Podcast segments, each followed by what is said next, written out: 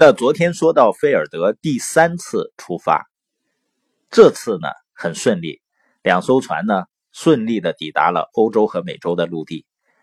那接下来当然是庆功了。那据当时的观察者说啊，菲尔德牛到什么程度呢？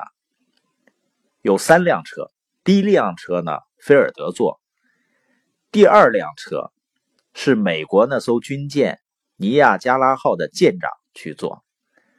第三辆马车呢，上面坐的是谁呢？美国总统。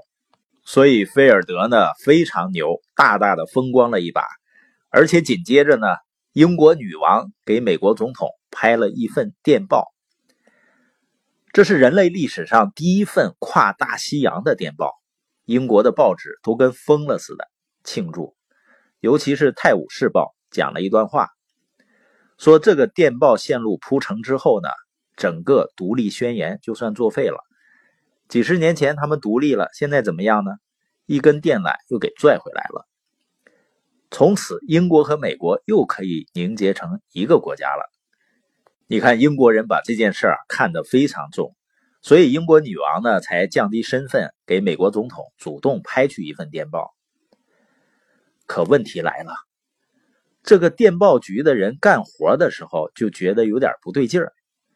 因为本来一份电报拍来很短的时间啊，就应该收到了，结果呢收了十几个小时。说白了呢，电文非常不清楚，因为电流非常弱。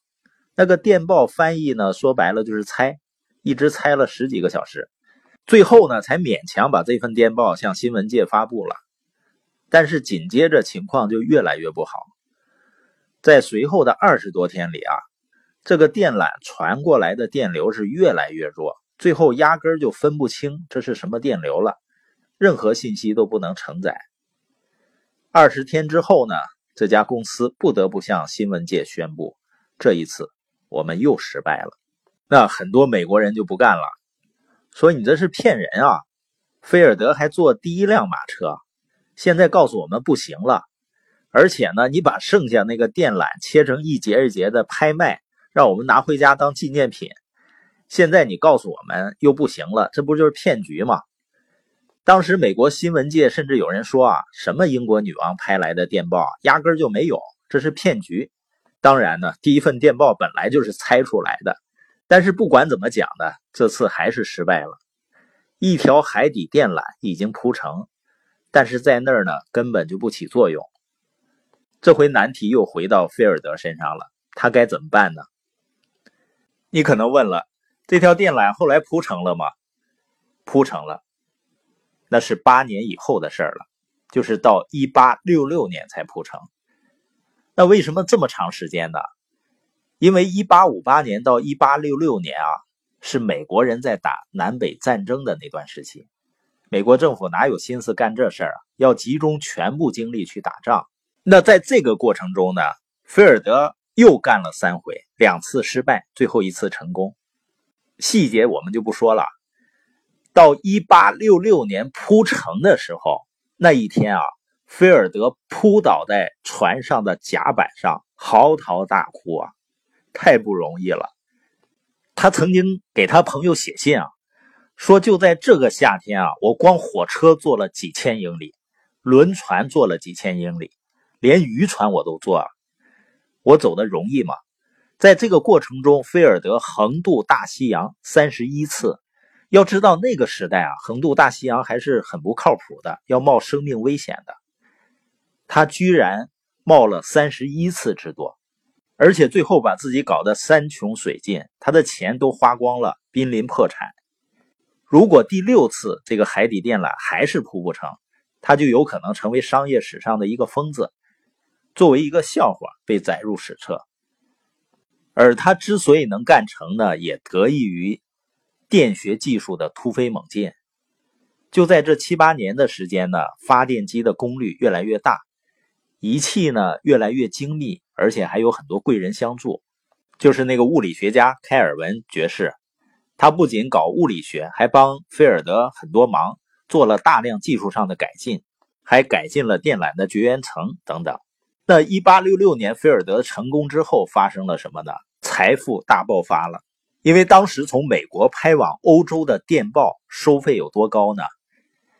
一个单词十个美金，那十个美金相当于一个普通工人一个星期的收入啊！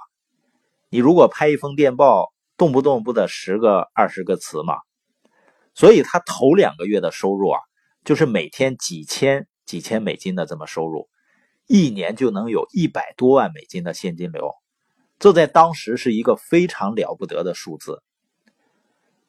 商业成功不到三年，前面所有的损失全部都回来了。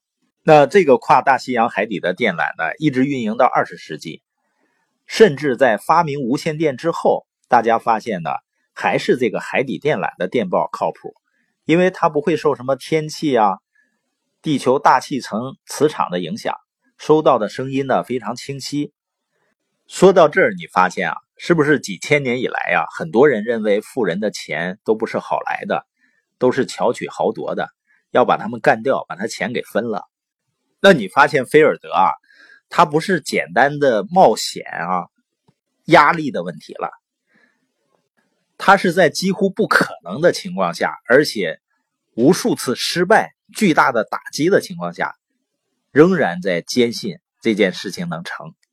你看，我们有的人做一点事儿啊，别说这么多人反对或者打击啊，或者失败啊，就是一个人泼一勺冷水，他就不干了。另外呢，很多企业家创造了巨额的财富啊，但是他拿到的那笔收入啊，和他创造的真正的财富相比。其实是很小的一块的。经济学的概念呢，叫消费者剩余，也就是说，所有的创新活动创造一块新增的财富，这都叫消费者剩余。这块财富呢，随着时间的推进，渐渐都得归消费者，而不是归企业家。还拿菲尔德大西洋电缆这个事儿，他迅速的发财，三年就收回了成本。可问题呢，他好日子也就过了三年。因为三年后怎么了？法国人就铺了第二条电缆，那有竞争了就打价格战，最后呢，实际上你的利润率啊、毛利啊，基本接近于零。只要有竞争，市场一定是这样的，只能逼着你呢再去创新，才能够获得超额的利润。所以经济学上的这个理论就叫消费者剩余，随着时间的推进，最终会归于消费者。而企业家能够获得的，仅仅是一个时间窗口里的一小部分财富。但我们最后总结一下这场天方夜谭式的投资，菲尔德身上所表现出来的特质，一个就是不管在任何的环境和情形下，绝对乐观的心态；还有呢，就是强大的行动力和整合资源的能力。那最后呢，就是他的。永不放弃的精神。